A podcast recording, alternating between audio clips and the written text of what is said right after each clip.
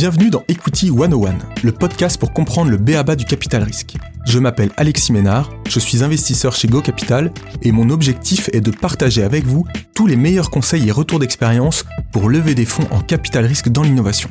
Pour faire tout ça, j'interviewe des entrepreneurs qui ont créé des boîtes incroyables et les investisseurs VC qui les financent. Dans les épisodes, vous découvrirez tous les secteurs d'innovation, du digital à la deep tech, en passant par la santé ou l'énergie et nous aborderons tous les stades du financement, du seed jusqu'à l'exit. Si vous avez des questions après l'écoute d'un épisode ou si vous souhaitez en savoir plus sur un sujet ou un secteur d'activité, n'hésitez pas à me contacter alexis.ménard.gocapital.fr ou sur LinkedIn, je me ferai un plaisir de vous répondre directement ou de poser la question à mes futurs invités. Si vous appréciez ce podcast, n'hésitez pas à vous abonner, à le noter et à le partager autour de vous. Bonne écoute Bonjour à tous. Aujourd'hui, dans Equity One One, j'ai le plaisir d'accueillir Romain Vidal, partenaire chez Caporn. Bonjour Romain. Bonjour. Écoute, on va commencer euh, question classique. Euh, est-ce que tu peux commencer par te présenter, nous expliquer un peu ton parcours qui t'a amené à, être partenaire chez Caporn et puis un peu d'où vient ta culture, euh, ta culture retail? Ouais, avec plaisir. Bah déjà, merci beaucoup Alexis d'avoir pensé à moi. ça fait plaisir de participer à cette, à cette initiative française ça fait plaisir de voir euh, des, des, des, gens qui se donnent du mal comme toi. Donc merci beaucoup. Merci gentil. Euh, en ce qui me concerne, donc moi je suis ici depuis euh, 10 ans maintenant. Euh, j'ai, j'ai rejoint Caporn à sa création euh, en 2010. Euh, à l'origine, je suis entrepreneur. Euh, je suis même étudiant entrepreneur, comme ils disent maintenant. J'ai monté une boîte quand j'étais en école de commerce. Euh, à l'EDEC. Euh, du coup, j'ai pas beaucoup été malheureusement parce que sur les, les trois, les deux dernières années, on peut pas tout faire d'un coup.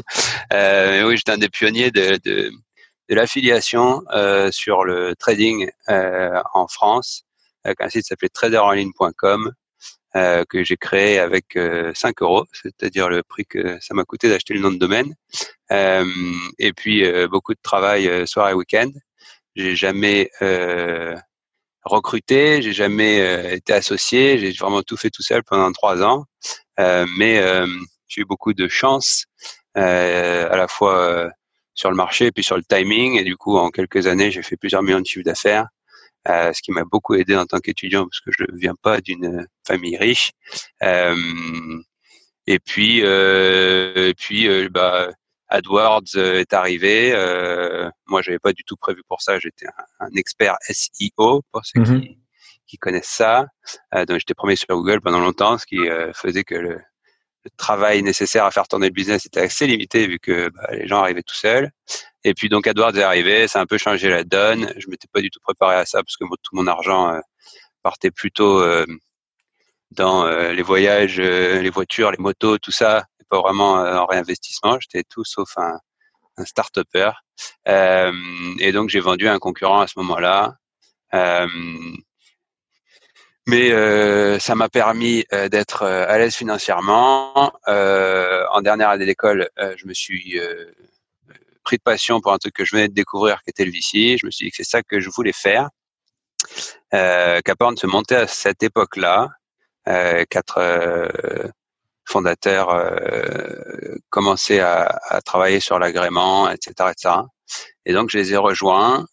Euh, et euh, au début, donc en temps plutôt que, couteau suisse, hein, de toute façon ils pouvaient pas me payer. Moi, j'étais, euh, j'étais, euh, j'avais pas besoin particulièrement de la partie argent. J'étais plus sur la, la, passion de, de faire ça. et donc bah ouais, j'ai construit au début euh, surtout toute la partie CRM, euh, tout le back office. Euh, j'ai fait le coursier, le postier, le le, le, mec qui saisit les, les, bulletins, etc., etc. On a levé un premier fonds de 50 millions à cette époque-là, 2011, euh, juste après la, la grosse crise 2008-2009, avec un ADN un peu spécifique qui est que nos LP sont en grande majorité des personnes privé, physique, euh, dirigeant ou fondateur de grands groupes traditionnels. Euh, et euh, ça s'est poursuivi jusqu'à aujourd'hui. on investit qu'en B2B. on... Seed, série A, c'est ça? Seed, série A, série B. Sweet Spot, c'est série A. des tickets qui vont entre 1 et 5 millions sur des rounds qui vont de 2 à 20. Tu peux nous présenter deux, trois participations de, ta, de ton portefeuille? Alors, euh, bah, je peux. il y en a quelques-unes qui sont très médiatiques, donc euh, on investit dans des boîtes comme Ledger, euh, comme Final CAD, que, que, voilà, qu'on fait des, gros rounds et qui donc sont assez connus et qui marchent bien. Et puis, et puis on investisseur dans, bah, forcément au fil des années, des boîtes qui sont jeunes encore aujourd'hui et qui sont et qui sont pas encore aussi connues. comme Muros par exemple, qui est, une, qui est une solution pour le, customer support qui marche très bien euh, ou euh, ou dans l'inter dans l'entre-deux, on a investi dans des boîtes comme Critizer qui viennent de, qui viennent de lever une série B de 15 millions avec Free North. Euh, donc ouais, on a un portefeuille euh, qui est assez représentatif du B2B français avec pas mal de, de, de, de succès et, euh, et dont on est assez fier, sachant qu'en plus en général c'est des boîtes qui sont plutôt euh, saines. Donc on est assez content de ça. Quand on tape Romain Vidal dans, dans Internet, on tombe sur des, des articles que tu écris pour LSA. Euh, la grande distribution. Est-ce que tu peux nous donner en quelques, quelques mots, quelques minutes pourquoi, euh, pourquoi tu écris dans LSA sur l'innovation dans le retail?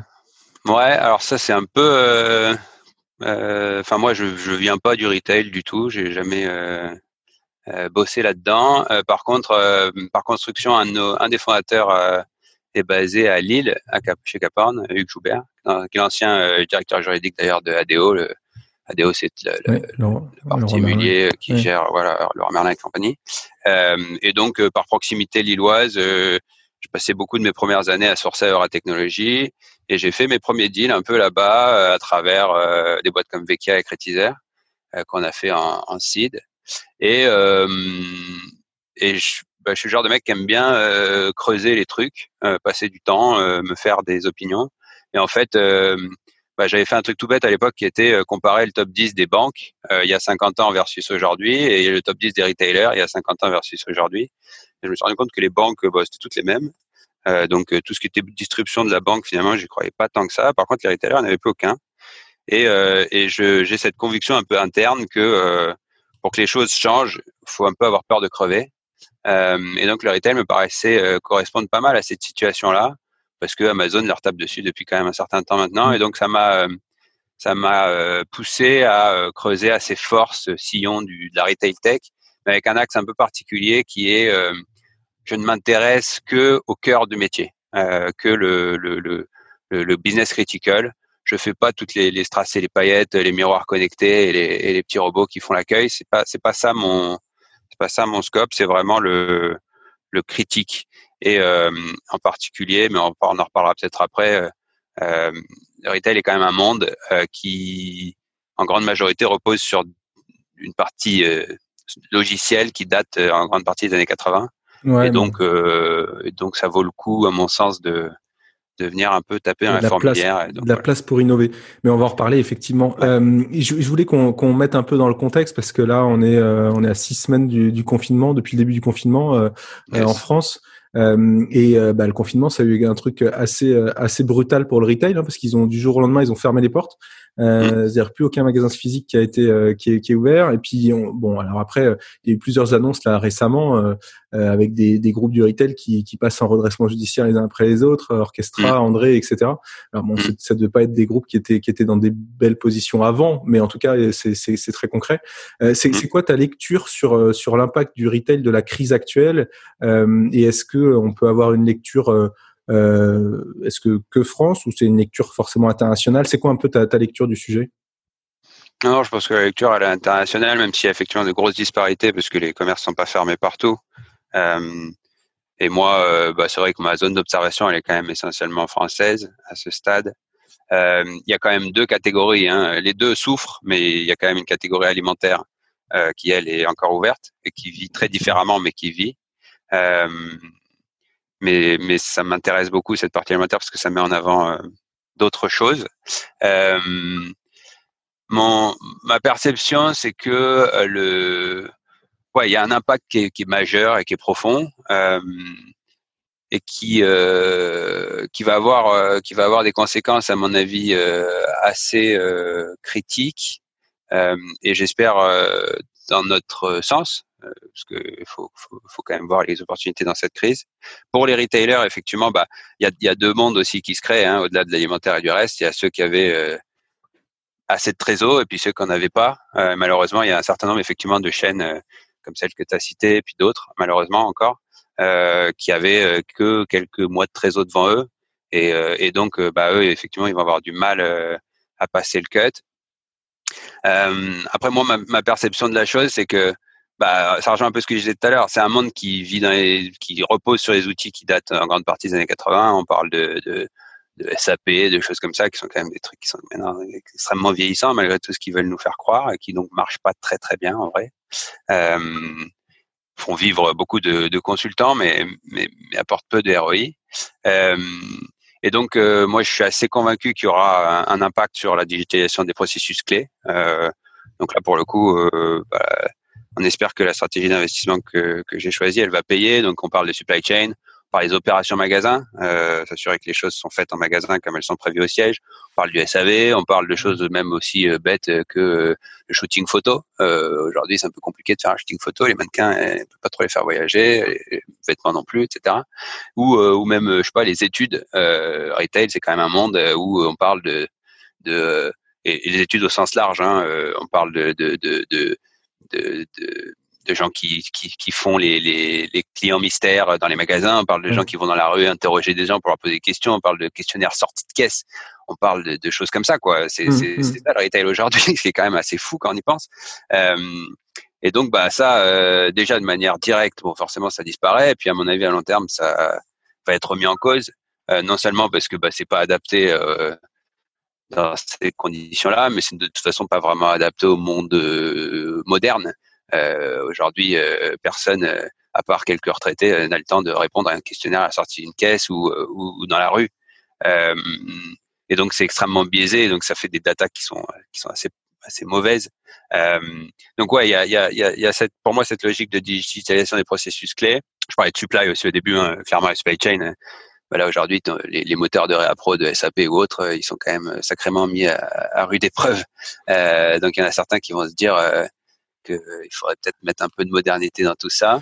Du coup, ça veut dire que ce qu'il faut entendre, c'est que ça accélère une transformation qui avait commencé. Hein. C'est comme ça qu'on peut, le, peut le résumer. Commencer, euh, peut-être pas trop chez nous, malheureusement. Euh, il y a quand même euh, chez nous, ouais, non, vraiment, vraiment, c'est très très limité. Hein. Nous, on a fait des études sur le, niveau de dépenses de, de, de, grands groupes auprès de, de solutions start-up récentes.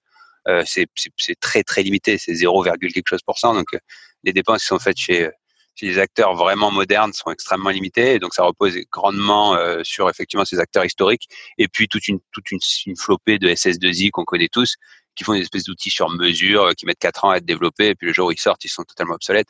Euh, non, le retail français aujourd'hui, c'est quand même beaucoup ça. Moi, quand j'ai commencé, j'ai fait des, des, stages euh, chez Leroy Merlin et autres c'est le seul endroit, je crois, encore où moi depuis 15 euh, ans où j'ai vu du, Windows 95, quoi, tu vois, euh, ou du ou du MS-DOS d'ailleurs pour être complet. Euh, et c'est ça. Euh, en France, c'est encore beaucoup ça. Euh, aux US, c'est un peu en avance parce qu'Amazon les tape beaucoup plus fort que chez nous finalement. c'est un peu plus en avance et aussi parce qu'il y a une culture de il y a un amour de la startup qui est beaucoup plus ancré. Euh, et donc, il y a, y, a, y, a, y, a, y, a, y a cette espèce de respect de, de, ces gens qui créent des technologies euh, innovantes, alors que chez nous, il y a, l'inverse du respect. Euh, donc ça, ça, ça c'était le sur la partie euh, digitalisation des processus. Les deux autres trucs dans lesquels je crois là, qui vont peut-être sortir, c'est la remise au centre des employés de magasins. Là, on le voit en ce moment. Euh, Critizer d'ailleurs a lancé une, une, initiative que je trouve admirable, qui est euh, dites, dites, euh, enfin, dites merci à vos clients. Vos clients vous disent merci. Il y a un site internet qui s'appelle vos clients vous disent merci.fr. Vous pouvez euh, dire merci aux gens qui font tourner les commerces alimentaires. C'est vrai que bah, comme les soignants, ils sont en front mm. et, et c'est quand même un beau sacrifice, alors que c'est des gens qui sont extrêmement mal payés et souvent pas pas du tout respectés par la population. la, la caissière, c'est le c'est la personne qu'on qu cite comme comme exemple du, du métier un peu bas niveau, bah là aujourd'hui la caissière hein, est quand même sacrément importante. Donc euh, remettre les remettre les employés de magasins au centre, euh, les respecter euh, et leur donner surtout euh, plus que euh, un rôle à jouer euh, en termes d'exécution. C'est pas juste fais ce que je te dis et tais-toi.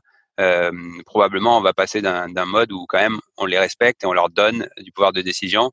je fais le parallèle pas mal en ce moment avec la guerre en Irak la guerre en Irak, ça a changé fondamentalement les, les méthodes de management de l'armée US, parce que d'un coup d'un seul, on s'est retrouvé avec des gens qui devaient prendre des décisions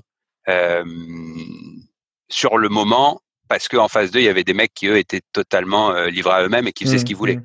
Donc, on peut pas attendre que le, le siège ou le, ou le, le, général te dise quoi faire. Il faut prendre de la décision tout de suite et qu'elle soit importante. Euh, et donc, euh, bah, ça aussi, là, typiquement, on se retrouve dans des situations un peu de guerre comme ça, et où le, le rôle de l'employé, euh, du magasin, va être mis au centre. Et puis le dernier truc, peut-être un peu récent, là, c'est la souveraineté des, des solutions françaises. on peut imaginer que là où moi, je suis, je suis, le seul Européen au comité d'innovation de la NRF, la National Retail Federation aux, US. Euh, le seul endroit où tu vois tous les patrons du retail français, c'est à New York en janvier à la NRF. On peut imaginer que peut-être avec la vague un peu de, de de, de, de, redevenir un peu souverain sur nos technologies, etc. bah, il y aura un peu plus de, de premium sur les solutions françaises. On peut espérer là-dessus. Ok, super intéressant. Euh, je t'ai entendu dire, euh, enfin, du coup, la, la, crise impacte, elle impacte les, les, gens du retail, un peu, on va dire euh, euh historique, mais ça impacte aussi euh, certaines de vos participations, comme tout le monde, j'imagine. Et je t'ai entendu dire récemment que, que la crise c'était un révélateur pour les dirigeants de start-up, et tu parlais de, de CEO qui se révélaient, qui se révélaient exceptionnels dans cette configuration. Est-ce que tu peux hmm. me dire concrètement, ça veut dire quoi? Tu as des exemples? Ouais, ouais, euh, pas mal d'exemples. Euh, mais c'est vrai que euh, la période est très triste. Il y a beaucoup de choses graves qui se passent. Et en même temps, on l'a entendu plusieurs fois dans, dans beaucoup de bouches. c'est aussi le, là où on voit le, le, vrai visage des gens qui se révèlent. et, et c'est vrai que bah, parmi les, nous en tant que VC, on fait des paris sur des gens. et il y a peu de moments comme ça où finalement ils sont vraiment euh, tous en même temps euh, mis au test. Euh, il y a, une citation que j'aime bien. alors je sais pas si elle est vraiment de lui, mais en tout cas c'est exactement ce qu'il a fait dans sa carrière. C'est Ayrton Senna qui dit c'est difficile quand il fait beau de doubler 15 voitures. par contre, quand il pleut, c'est tout à fait possible. Et lui, effectivement, il l'a prouvé. Euh, particulier, je crois, lors du Grand Prix du Japon, il a doublé tout le monde alors qu'il était tout derrière. et ça, c'est possible que quand il pleut. Et là, en fait, bah, c'est un peu pareil le monde des startups en ce moment. C'est-à-dire que là, finalement, euh, la, startup en elle-même, ton avantage compétitif, etc., elle prend un peu moins d'importance. Euh, parce que euh, bah, parce que tout le monde est un peu dans la merde et puis par contre bah, les dirigeants bah, là le meilleur pilote ou le meilleur dirigeant il se révèle et donc ouais dans le portefeuille on voit des gens bah, je parlais de Critizer là qui lancent des initiatives qui sont top qui sont hyper qui sont une boîte qui est hyper réactive qui accompagne les retailers dans ce dans ce moment euh, tu, tu, tu, vois la réactivité de ces gens-là mmh. euh, du, jour au lendemain et c'est admirable. Boîtes comme Brand Celebrities aussi chez nous, euh, où pareil là ils ont ils ont enfin en, quelques jours, j'imagine qu'ils ont vraiment bossé jour et nuit pour le coup, mais en quelques jours ils ont ils ont lancé des offres totalement digitales, ils ont offert leurs services à tous les gouvernements pour trouver des influenceurs parce que ben, justement un des problèmes c'est les jeunes qui écoutent pas grand chose et donc euh, bah, via les influenceurs tu peux quand même leur faire passer plus de messages sur euh, reste chez toi et arrête de faire n'importe quoi mhm. euh, etc etc et donc ouais ça et puis et puis juste euh, ouais juste constater que que qu'il y en a certains dans le portefeuille et on a de la chance on en a pas mal qui ont juste les bons réflexes quoi vis-à-vis de leurs employés euh, qui, qui, qui mettent ça en premier qui qui qui qui, sont présents euh, quand il faut, qui donnent les bons messages, qui rassurent, euh, vis-à-vis des investisseurs aussi, parce que bah, l'art de rien, euh, ça joue aussi. Et, euh, et, et, la réactivité générale. Quoi. Effectivement, je pense que c'est un, des, un des, des, trucs hyper agréables de cette période. Et c'est super euh, positif et c'est important aussi dans, ce, dans cette période-là. Euh, je voudrais qu'on qu'on revienne sur, euh, sur finalement la culture Caporn que tu décrivais tout à l'heure, avec euh, finalement une grande partie de vos souscripteurs sont des dirigeants de, de grands comptes, corporate, etc. Et du coup, t'expliquais qu'il y avait un prisme naturel sur les startups B2B, donc qui vendent aux grands comptes aux corporate. Et je voulais qu'on parle de, de, cette collaboration startup grand groupe. Mmh. Et on voit hein, depuis euh, depuis, ça fait un petit paquet d'années maintenant qu'on voit bien que les grands groupes se passionnent pour les startups, euh, que ce soit euh, avec leurs leurs incubateurs, leurs labos, leurs écosystèmes, même Vivatech, mmh. le salon Vivatech, il y a plusieurs dizaines de grands groupes avec des centaines, des milliers de startups qui se réunissent tous les ans. Et, ouais, j'y vais pas, mais ouais. Comment? non J'y vais pas personne. Va pas, mais, ouais, mais, en tout cas, c'est un, un, on voit que c'est un phénomène euh, euh, qui, qui s'intensifie. Est-ce que tu peux euh, peut-être nous, nous expliquer pourquoi c'est un enjeu majeur pour les corporates et les industriels collaborer avec des startups et puis pour les startups de bosser avec des corporates? Ouais. Alors, euh, il faut faire la différence. Effectivement, je, rigole un peu sur Vivatech, je dis que je fais pas. Bon, euh, j'ai essayé d'y aller euh, une fois, mais on m'a refusé l'entrée parce que j'avais un skateboard électrique. Euh, donc bon, c'est un peu comique, mais bon. ça, ça pousse pas à la mobilité électrique. le, le, il y a, y a, quand même deux trucs, et ça, je pense que c'est très très vrai en France, et un peu vrai sûrement partout dans le monde, mais il y a beaucoup d'innovation que j'appelle for show. Euh, innovation pour la communication. Et donc, effectivement, il y a beaucoup de, de corporates qui semblent se passionner des startups. Mm Mais en réalité, c'est surtout parce que ça fait bien dans la presse. Euh, et puis, encore une fois, quand tu regardes euh, côté chiffres, combien euh, d'argent ils dépensent réellement dans des startups, c'est proche de zéro. Donc ça, il faut quand même en avoir conscience. Il y a une grand, il y a un, y a un fossé immense entre la communication et la réalité. ceci étant dit, euh, la, la, réalité brutale, c'est que euh, c'est absolument vital pour eux. Si ils, ils font pas le move, il y a de grandes chances que, bah, comme c'est un monde, comme l'innovation c'est cyclique, hein, les, entreprises c'est cyclique, il y a peu de boîtes qui survivent des, des, des centaines d'années. Hein. Euh, les, les, gros se font remplacer par les petits, c'est comme ça, ça a toujours été comme ça, et c'est pour ça qu'on existe.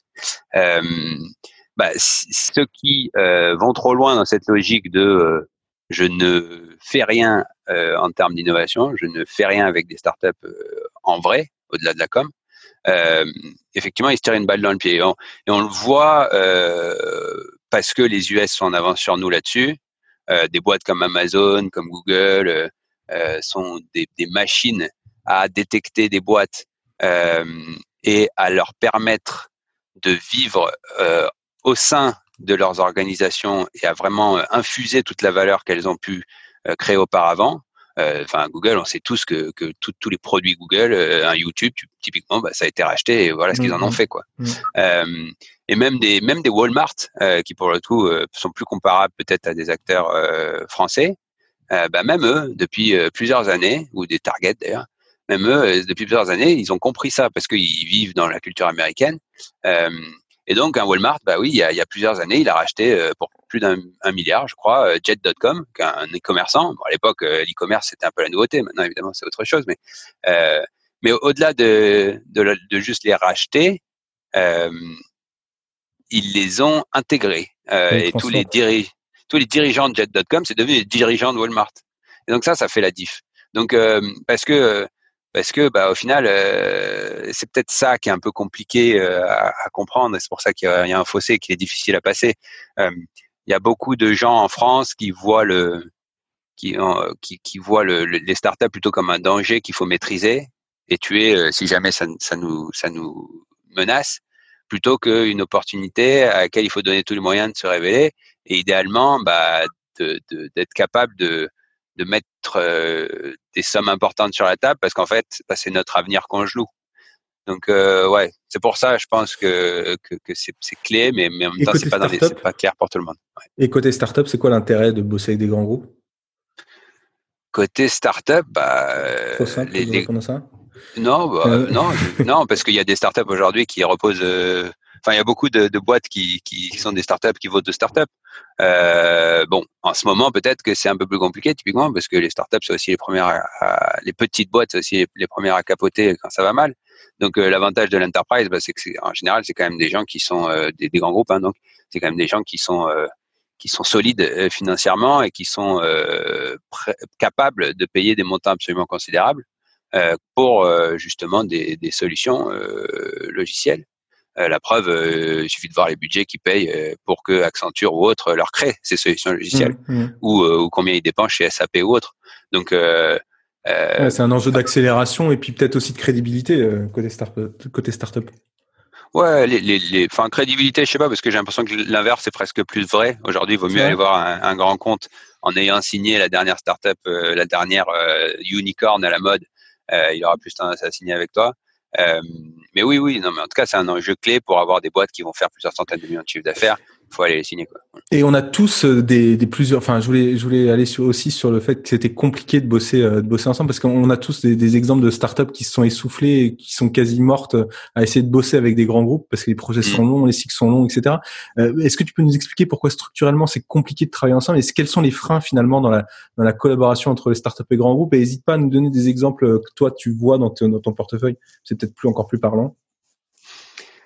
Ouais, euh, sachant qu'il y a deux, il y a deux parties de réponse à ça, mais euh, la, la, la, première, c'est effectivement le, la, la, difficulté structurelle à travailler ensemble. Bah, on en a un peu parlé au fil, de, au fil de, des questions. Là, il y a un problème de culture euh, qui est daté euh, chez ces grands comptes, avec des gens qui souvent sont de génération précédente et qui ont, enfin, on connaît tous des proverbes. Bah, là.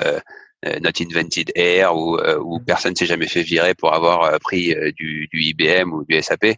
Euh, ça, c'est des proverbes, mais c'est la, c'est la dure réalité. Euh, aujourd'hui, euh, les, les dirigeants de grands groupes en France, c'est des gens qui sont plutôt d'un certain âge et d'une certaine époque. Et rares sont ceux, et on peut pas leur en vouloir, rares sont ceux qui qui bah, ont, ont, passé les, les, les, années en restant euh, hyper alerte et ouvert sur tout ce qui se passe dehors. Donc eux, ils sont sur des modes de fonctionnement et les grands groupes sont par nature euh, euh, vivent dans une, inertie qui est très importante, vu le nombre de, couches pour décider, etc., etc. Donc, euh, bah, tout ça crée de manière assez naturelle et compréhensible. On peut pas vraiment individuellement leur en vouloir. C'est le, le, leur fonctionnement qui fait ça. Euh, crée une, difficulté à faire rentrer des, solutions qui sont euh, issues de boîtes de petite taille, euh, où vraiment, bah, finalement, pour que ça marche, il faut que quelqu'un dans le groupe ait euh, à la fois un pouvoir de décision extrêmement important euh, et à la fois euh, une autonomie à prendre des décisions mmh et à la fois une, une, une, une, appétence pour des solutions technologiques qui, dans ses yeux, peuvent représenter un risque parce que si elles marchent pas, euh, eh ben il va euh, peut-être sauter parce que justement il aura pris une décision un peu tout seul dans son coin parce qu'il y a que comme ça qu'on peut les faire passer. Et euh, si ça marche pas bah il va sauter quoi. Et euh, il se trouve que malheureusement il y a quelques boîtes en plus qui nous facilitent pas la vie parce que alors aux US il y en a beaucoup et tout le monde connaît les Terranos et autres. Bah dans le monde des startups il y a toujours un ou deux abrutis qui sont des très bons menteurs et qui viennent, viennent foutre un peu le, le bordel dans tout ça et, euh, et malheureusement, bah, c'est souvent ces, ces, ces, boîtes un peu les plus visibles parce que c'est des dirigeants un peu, un peu, euh, j'allais dire psychopathes, mais bon, bon voilà, ouais, charismatiques, voilà. Mais ils passent tout leur, toute leur énergie à être charismatiques, à être visibles, mais par contre aucune énergie à faire des bons produits. Donc euh, souvent, c'est ça, ça crée cette espèce de, de truc malsain où, où des fois, bah il y a des il y a des il y a des il y a des dirigeants qui tombent dans le panneau et qui se retrouvent avec des trucs qui marchent pas et du coup après bah ça rend la vie difficile pour toutes les autres startups. Euh, voilà. et comment on fait alors pour rendre la, la collaboration vertueuse? C'est quoi les c'est quoi un peu tes recos tes conseils pour euh, pour euh, pour que ça aille dans le bon sens? Bah faut avoir le temps parce que l'air de rien c'est quand même surtout un sujet de patience. Euh, comme tu l'as dit les cycles sont longs. Euh, et, et, et, tu vois, ce que je disais tout à l'heure est, peut-être une piste. Typiquement, bah aujourd'hui, euh, aujourd'hui le, le, tu vas voir un grand groupe et tu lui dis ah bah tiens j'ai signé je sais pas quoi Uber ou je sais pas quoi. Il dit ah ouais génial Uber c'est trop bien. Donc ça ça peut être une piste déjà une logique d'aller chercher de la crédibilité euh, chez d'autres parce que souvent les grands c'est des moutons. Donc euh, si tu arrives à signer des, des trucs un peu visibles ils vont se dire ah bah alors s'ils signent avec ça c'est que c'est génial. Euh, après il y a, y, a, y a toute une logique de bah, peut-être euh, parfois aussi de pas euh, toujours euh, se concentrer sur la France. dans certaines industries, la France c'est finalement le plus dur à craquer, et peut-être qu'il y a d'autres géographies qui sont plus faciles à, à taper parce qu'ils sont ils ont une maturité plus importante et une, une, une aversion au risque qui est plus faible. Tu, tu penses à quelqu'un dans ton portefeuille qui a fait ça? Ah bah plus, oui, plusieurs. je parlais de Muros typiquement tout à l'heure. Muros aujourd'hui, c'est une, une, boîte qu'on a fait en seed. je crois que plus de 80% de leur business est, est à l'étranger et et avec euh, des boîtes justement plutôt euh, plutôt euh, neuves, récentes. Et mhm. par contre, bah, effectivement, au fur et à mesure de la preuve de la capacité à signer ça, bah, ils ont signé, je sais plus qu'ils ont signé un, un, Carrefour, je crois, ou un truc comme ça. Mais c'est pas leur priorité en fait. Ils, ils le voient plus dans l'autre sens. Euh, voilà. Et puis après, sur des sur des bêtes logiques de maturité, bah, effectivement, une boîte comme Simplifield, ils ont fait le choix assez tôt d'aller s'installer à New York. parce que la maturité des retailers à New York est quand même bien, bien, bien supérieure à ceux de nos retailers français. leur, leur aversion au risque est beaucoup plus faible. Et du coup, ça fait des paniers moyens qui sont beaucoup plus gros, genre trois fois plus gros, des cycles de vente qui sont trois fois plus courts, euh, et surtout une attitude des, des, des, retailers qui est très différente. Euh, plutôt que de, chipoter sur euh, tiens moi je veux que le bouton il soit là et qu'il soit rose. C'est au contraire des gens qui vont être euh, sur des sur des, démarches beaucoup plus bah attends moi je te paye le prix qu'il faut mais par contre je veux qu'il y ait toute l'intelligence possible dans cette solution. Donc je m'en fous que le bouton il soit bleu ou vert mais par contre je veux que tu me prouves le tu me prouves le ROI quoi. Donc ouais, ça c'est des, des exemples qu'on voit et qui prouvent que il y a quand même des façons de, de sortir de sortir de, de l'ornière quoi. Ouais, je retiens quand même qu'il faut avoir le temps euh, parce que finalement c'est un des c'est quand même un des un des éléments qu'on retrouve tout le temps, hein, c'est les cycles longs. Donc euh, c'est vrai que quand t'as pas de cash en banque, c'est c'est c'est peut-être pas le meilleur moment pour entamer un début de cycle avec un, un corporate. Hein. Non, non, euh, non. C'est vrai que si, si vraiment ton ADN c'est de l'enterprise, euh, bah oui, il faut le savoir. Euh, euh, il faut avant de signer ton premier client, ça va prendre plusieurs mois et donc oui, il faut, faut, faut être préparé pour ça. L'autre partie, euh, ouais, vas-y. Vas-y, vas-y. Non, mais justement, quand tu parles d'ADN de vendre en enterprise, etc., qu'est-ce que ça implique côté startup comme comme organisation, comme compétence, notamment sur la partie sales commerciale, pour vendre à des grands groupes Qu'est-ce ouais, qui est particulier? ça, c'est l'autre partie, effectivement. C'est euh, euh, rares sont. Euh, nous, on fait que du B2B, donc on, on est quand même euh, assez euh, assez aux, aux, aux avant-postes sur ces sujets-là. Rares sont les gens en France euh, qui peuvent dire ouais, moi, j'ai bossé pour une startup, enfin pour une boîte, j'ai vendu du logiciel à des grands comptes, j'ai vendu du logiciel à plusieurs millions par an. Rares sont les gens qui peuvent dire ça. Euh, et logiciel, je veux dire euh, logiciel, euh, du vrai logiciel, pas pas du Atos ou je ne sais quoi, qui en fait, bah, c'est encore une fois, là, on parle de trucs des années 80, 90, 2000. Quoi. Donc, euh, des, gens qui ont vendu du SaaS à des grands comptes pour plusieurs millions par an, il y en a très, très peu. Euh, et pourtant, en fait, et c'est pour ça que je parle d'ADN, euh, ça n'a rien à voir de vendre, de, je sais pas moi, une, caisse digitale à des restaurants euh, pour euh, quelques euh, dizaines d'euros par mois, etc. Ou, ou, tu vois, ça aussi, ça peut être considéré comme du retail, mais euh, euh, l'enterprise, c'est un monde à part dans lequel les ventes sont des ventes euh, relativement politiques. et donc, il y a, y a, un fossé là aussi entre le vendeur un peu marchand de tapis qui, qui fait sa vente en quelques jours et qui, et qui dont, dont, dont les, les, les, trucs et astuces, c'est plus de, de, faire un truc gratuit et tiens, vas-y, prends-moi mon, prends mon truc, je te fais trois mois gratuits, etc., etc. Et qui va vraiment essayer de faire une vente à tout prix. Euh, il y, a, y, a, un fossé entre ça et de la vente enterprise où là, c'est exactement l'inverse. Euh, le, le, le, moi, je, je, dis beaucoup aux, aux fondateurs du, du, portefeuille que finalement, je suis beaucoup plus attentif à leur capacité à, à dire non. Euh, je vais être beaucoup plus vigilant à avoir des boîtes qui sont capables de dire non quand un grand compte euh, hyper sexy euh, euh, va venir aller voir, mais que le truc est pas qualifié en fait. Et, et, et, et, et, du coup, en fait, il faut dire non parce que en fait, tu vas perdre ton temps parce que ça va jamais signer ou alors ça va signer en, en, 18 mois et en fait, t'as pas le temps pour ça. Euh, donc, c'est beaucoup plus euh, une vente où où les deux euh, côtés euh, sont euh, alignés et où tu vends quelque chose que le mec a vraiment besoin. Mais donc, ça veut dire que tu es dans. Comment tu sais que qu'il faut dire non? C'est quoi un peu le bah, c'est un process. C'est pour ça que c'est c'est un peu comme. C'est pour ça que je dis que je parle d'une vente politique. En fait, euh, c'est une vente dans laquelle tu tu tu te dois d'être hyper discipliné sur les cases que tu coches euh, sur un compte que tu targetes. Euh, et donc il y a toute une il y a toute une et c'est là où il faut il faut des gens qui sont extrêmement seniors ou en tout cas qui l'ont déjà fait. C'est qu'il faut être capable de dire bah moi, pour que mon, mon truc se vende et que le mec soit prêt à me lâcher euh, 500 000, 1 million par an, eh ben en fait, il faut que il y, a, y, a, y, a, des dizaines et des dizaines de facteurs euh, qui doivent être vrais pour que j'ai une chance de le signer dans un temps euh, qui soit acceptable euh, pour euh, pour ma boîte. Et euh, et ben ouais, bah si si une de ces cases est pas cochée, je sais pas, j'ai une connerie, tu vois, ne serait-ce que le fait de, de, de, de parler à quelqu'un qui est pas un niveau de décision qui est suffisamment élevé. Tu peux parler avec quelqu'un, je sais pas moi, chez Danone ou chez Carrefour, qui peut être, qui peut avoir des responsabilités. Bah, s'il en a pas, s'il n'est pas assez haut dans l'organisation et qu'il veut pas te faire parler avec quelqu'un au-dessus, et eh ben ça, ça typiquement, ça peut être un signal très mmh, clair pour mmh. dire, bah non, bah ça en fait, celui-là, je vais jamais le vendre. Je vais rester à discuter avec quelqu'un à ce niveau-là et je vais jamais passer au-dessus. Et donc, en fait, je vais jamais être dans des zones où, où, où, où ils vont pouvoir signer un chèque du montant que je leur demande. Euh, je, je, pense que c'est super important là, ce que tu dis, ce que tu dis là, parce que je pense que c'est la raison principale qui fait que les, les boîtes se perdent aussi dans leur relation avec les, avec les grands groupes, c'est de pas maîtriser ce processus d'achat. Hein. Tu parles de, de, qui est décisionnaire. Ah ouais, c'est ça. Mais, mais c'est une science. C'est une science, c'est une attitude. Euh, ce sont des les, les, gens qui sont capables de faire ça.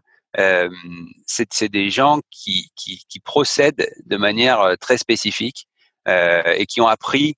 Euh, euh c'est très méthodique, c'est très scientifique, c'est très et puis c'est très. Il y a beaucoup d'empathie dans tout ça, il y a beaucoup de feeling humain.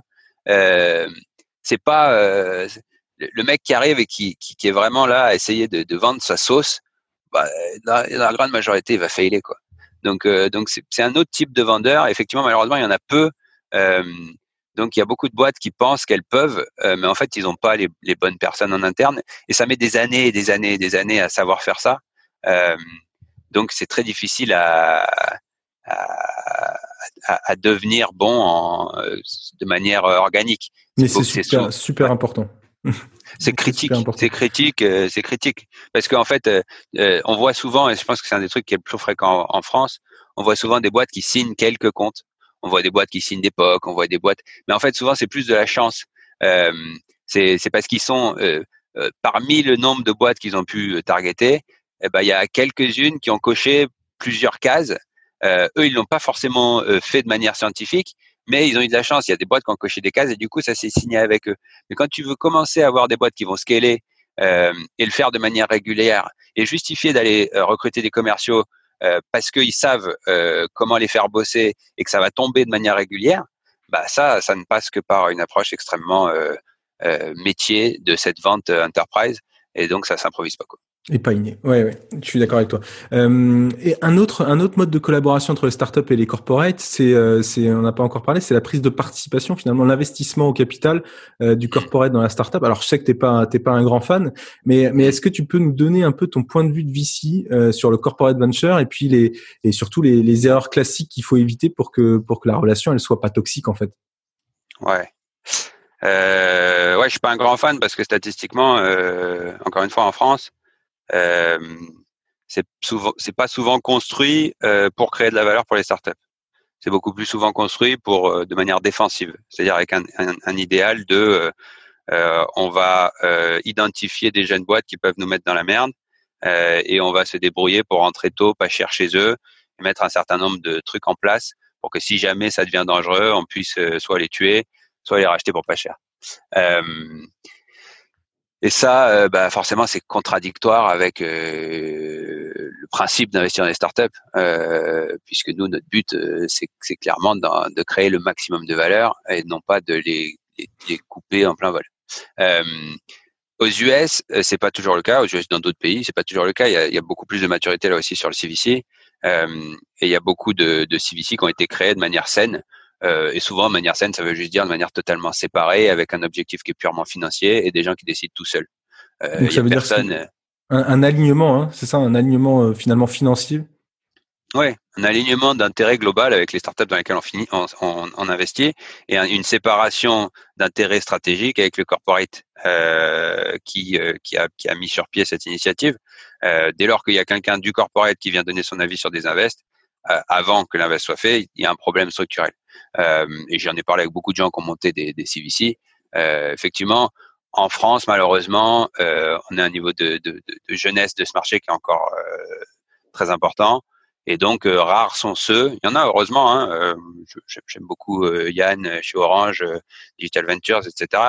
Il y en a qui comprennent ces trucs-là, qui se battent contre, contre le, le, le, l'état de fait. Euh, c'est pas toujours simple, euh, mais il y en a. Euh, c'est vrai qu'à l'étranger, il y a beaucoup plus de, de, de corporate euh, VC type Salesforce et autres qui sont là beaucoup plus sains et beaucoup plus acceptables d'avoir dans un dans une un capital de, de start-up.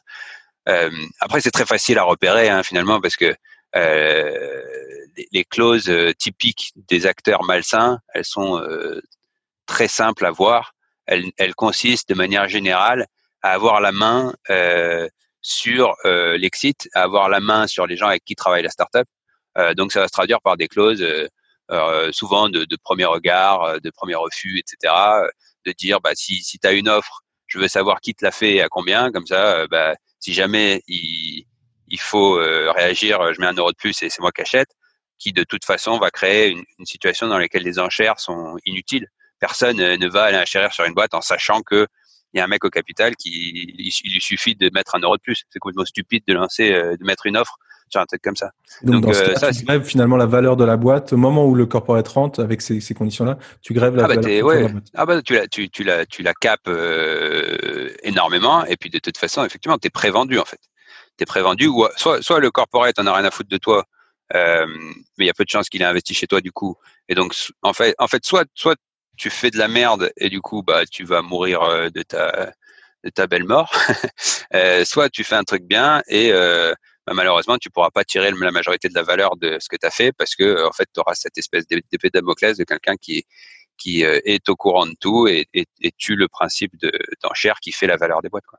Donc ça peut marcher, mais il faut être vigilant. il faut le, il faut le faire euh, avec les bonnes. Enfin, il faut que les, les intérêts soient alignés entre le, euh, la startup, le VC et le CVC. Donc le CVC, hein, c'est le corporate venture, mm. corporate euh, venture capital. Il faut passer beaucoup de temps à comprendre qui sont les gens euh, qui prennent les décisions, euh, à comprendre pourquoi ces, ces, ces, ces, antennes ont été créées. Alors là, on va avoir de la chance pendant la crise. Je pense qu'il y en a beaucoup qui vont disparaître parce que typiquement, c'est la preuve du truc c'est que le, le c'est des trucs qui sont créés de manière opportuniste sur des stratégies opportunistes. Euh, donc là, euh, le, le, la stratégie va va va être centrée et on va dire bon bah là la, blague du la blague de l'investissement dans les startups euh, pour faire joli, on va arrêter. Donc eux ils vont disparaître et quelques-uns qui vont rester vont peut-être être des bons. Et, de toute façon avec eux effectivement il faut passer du temps à comprendre si les équipes sont indépendantes dans leurs décisions, si euh, les, le corporate peut leur mettre des bâtons dans les roues, si ils mettent des clauses de ce type-là, faut appeler les boîtes chez qui ils ont investi, bien voir quelle est la relation, bien voir si les gens qui sont les investisseurs dans ces investisseurs, dans ces VC, ces CVC là, sont des gens qui restent longtemps euh, parce qu'ils sont incentivés et intéressés, parce qu'ils ont du caride, parce que euh, tout ça, euh, ce qui est rare hein, dans le CVC euh, parce qu'ils comprennent pas ce que c'est le VC, hein, par définition, euh, voilà. Euh, donc ouais, il faut passer du temps sur, sur, sur, tous ces trucs-là, au risque de, de, de, vraiment perdre du temps, voire même de tuer ta boîte, parce qu'il y a quand même de plus en plus d'exemples de, de boîtes qui ont fait rentrer des corporates au capital et qui s'en sont pas remis. Quoi. Bon, il y a plein de plein de points que je vais devoir creuser dans un autre épisode. Alors, euh, super bien. Euh, écoute, euh, dernière question. Euh, j'ai écouté euh, une émission, un live que tu as fait la semaine dernière, je crois, et tu as parlé, je crois que c'était dans Baby VC, si ceux qui veulent regarder cette initiative-là. Mm. Et, et, tu disais, tu as parlé à un moment de, de l'importance de la conviction de l'investisseur dans ses choix d'investissement. Est-ce que tu peux mm. nous dire ce que ça veut dire et concrète, enfin, de manière concrète, pourquoi c'est important pour toi? Euh, ouais, euh, ce que je disais même, euh, j'étais un peu vulgaire comme ça m'arrive. Euh, je disais c'est là pour les garçons et pour les filles, hein, c'est pas du tout sexiste comme remarque.